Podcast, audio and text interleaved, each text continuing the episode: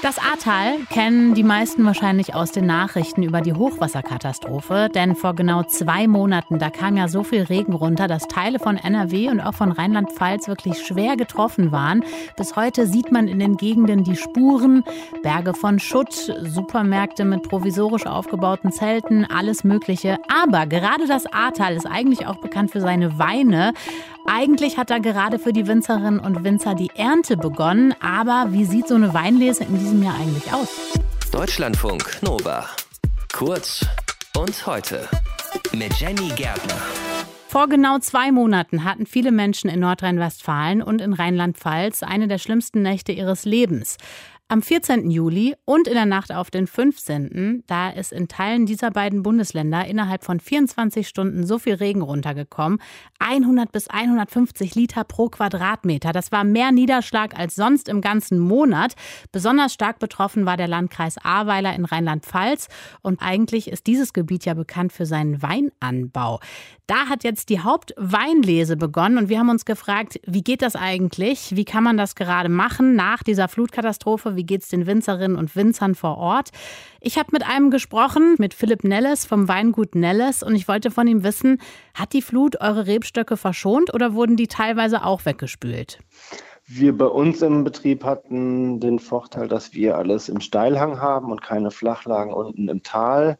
Und dadurch sind bei uns jetzt keine Reben durch die Flut direkt beschädigt worden. Mhm. Wie war das in der Nachbarschaft so? In der Nachbarschaft sah das natürlich ganz anders aus. Insgesamt haben wir, denke ich, einen Schaden von etwas über 10 Prozent, wo die Rebstöcke jetzt wirklich für die Ernte nicht mehr zur Verfügung stehen, die einfach weggespült wurden. Und äh, ja, das ist, denke ich, schon eine traurige Bilanz bei so einer kleinen Region, wie wir es hier sind. Absolut. Könnt ihr denn dann überhaupt mit derselben Menge Wein rechnen in diesem Jahr?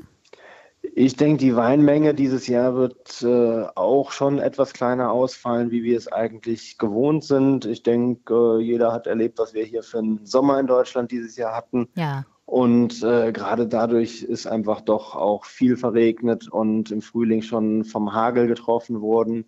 Und äh, dazu kam einfach durch dieses doch extrem feuchte Wetter nachher, dass äh, jetzt im Weinberg einfach nicht mit der Erntemenge zu rechnen ist, wie wir es äh, uns gewünscht hätten. Eure Weinkeller und Maschinen waren ja auch betroffen von der Flut, ne? Ja, das war einfach das Manko, dass unsere Weine unten in alten Gewölberkellern lagern, wo es von den Temperaturen eigentlich optimal für die Weine ist, aber dort ist natürlich alles vollgelaufen. Da unser Rotwein zu 100 Prozent in Holzfässern lagert, waren die eigentlich am stärksten betroffen und sind aufgeschwommen und alles, was dort unten im Gewölbe lag, ist einmal quer durch den Keller geschwommen und manchmal haben die Stopfen gehalten. Da hat man sich über jedes Fass gefreut, was nachher noch unversehrt und vor allem verschlossen wieder aufzufinden war. Aber etwa bei der Hälfte der Fässer unten war einfach nachher der Stopfen gelöst, ist Wasser reingekommen und äh, auch wenn das Fass nachher voll war, war einfach nicht mehr zu verwenden und äh, dass wir jetzt da draußen noch eine kleine Ernte zu erwarten haben, denke ich, stellt die Winzer einfach hier vor die größte Herausforderung, damit irgendwo jetzt über die Runden zu kommen. Und das ist, denke ich, was, wo wir irgendwo noch die nächsten zwei, drei Jahre auch äh, an diesen kleinen Mengen jetzt zu arbeiten haben. Was man noch lange merken wird. Ich könnte mir aber vorstellen, auch ganz praktisch gesprochen, wird es wahrscheinlich auch anstrengend, oder? So eine Weinlese muss man ja von Hand machen. Es ist eine anstrengende Arbeit. Und nach so harten Wochen, die jetzt auch hinter euch liegen im Ahrtal, Braucht ihr da gerade ganz viel Hilfe von außen oder wie läuft die Weinlese jetzt? Ja, die größte Anstrengung ist eigentlich, dass uns jetzt die Lesemannschaft nicht zur Verfügung steht, die sonst die Jahre immer da waren, da wir einfach unsere einheimischen Lesehelfer hatten, die jetzt teilweise zu Hause ihr Eigenheim am Renovieren sind oder am Sanieren sind und selber von der Flut betroffen waren. Von daher sind wir im Moment eigentlich froh um jede helfende Hand, die von außen irgendwo mit dazukommt und uns jetzt hier unterstützt und gerade einfach durch das feuchte Wetter auch äh, das eine oder andere Träubchen am Faulen ist und äh, bei unseren hohen Qualitätsansprüchen jetzt einfach ausselektiert werden muss. Und das ist einfach der größte Kraftakt und braucht einfach etwas mehr Manpower, wie es in den letzten Jahren der Fall gewesen ist, wo wir alles gesunde Trauben am Stock hängen hatten. Ja. Denn ich denke, der Kunde, der soll nachher trotzdem die gute Qualität von unserem Arbeit im Glas haben. Und dafür bedarf es jetzt draußen einfach der Selektion, dass wirklich auch nur die gesunden, tollen Trauben mit in den Keller reinkommen weil das macht nachher die guten Weine aus.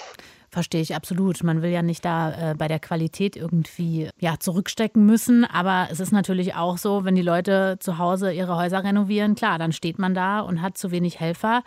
Was würde euch jetzt am meisten helfen?